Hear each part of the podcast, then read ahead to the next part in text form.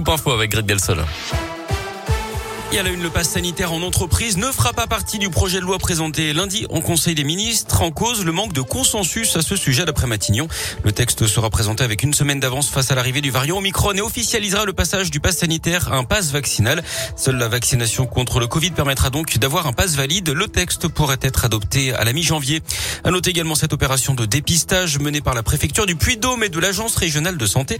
Ça se passe à Clermont-Ferrand, place de Jaude, aujourd'hui, vendredi, ainsi que les 29, 30 et 30 décembre. Un centre sera installé par la Croix-Rouge pour pratiquer les tests antigéniques gratuits avec un résultat dans la journée. Et puis le comité d'orientation pour la stratégie vaccinale doit se prononcer aujourd'hui sur l'ouverture de la vaccination à l'ensemble des enfants de 5 à 11 ans. Il devrait donner son feu vert hein, comme les deux autres instances consultées par le gouvernement. Vaccination qui pourrait commencer dès aujourd'hui. L'actu dans la région, c'est aussi le procès de deux membres présumés des Dalton à Lyon, ce groupe de rap qui multiplie les actions ces derniers mois. Des rodéos notamment, mais aussi des tirs de mortier sur la police pendant une émission de télé dans le quartier de la Guillotière, c'était fin novembre. C'est d'ailleurs pour ces tirs hein, que deux hommes sont jugés aujourd'hui. Leur procès avait été repoussé une première fois car l'un des suspects avait refusé de quitter sa cellule. On reparle de la polémique des chèvres errantes abattues sur ordre du maire de Lorette dans la Loire dimanche. Neuf bêtes tuées après une battue car accusées de s'être nourries dans le cimetière de la commune. D'après le progrès, la SPA de Saint-Etienne a porté plainte contre le maire Gérard Tardy. Deux autres associations pour la défense du droit des animaux ont également annoncé des poursuites contre l'élu.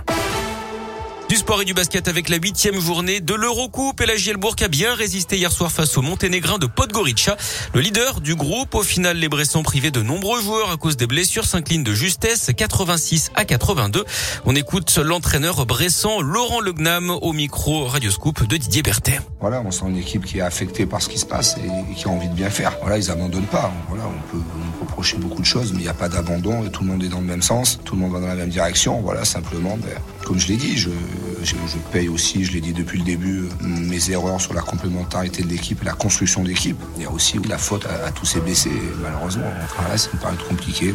Voilà, tout le monde est affecté par ce qui se passe. Les joueurs, le coach, le staff fait partie d'une voilà, carrière, d'une saison. Donc à nous de ne pas baisser les bras, de continuer à travailler, de, voilà, parce que ça, ça, va finir par tourner. ça va finir par tourner, c'est une certitude.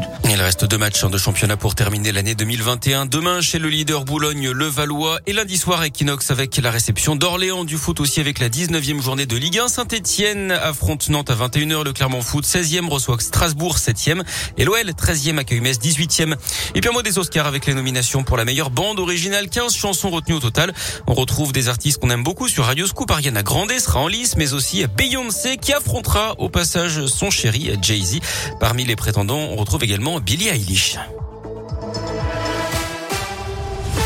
Eh bien, merci beaucoup.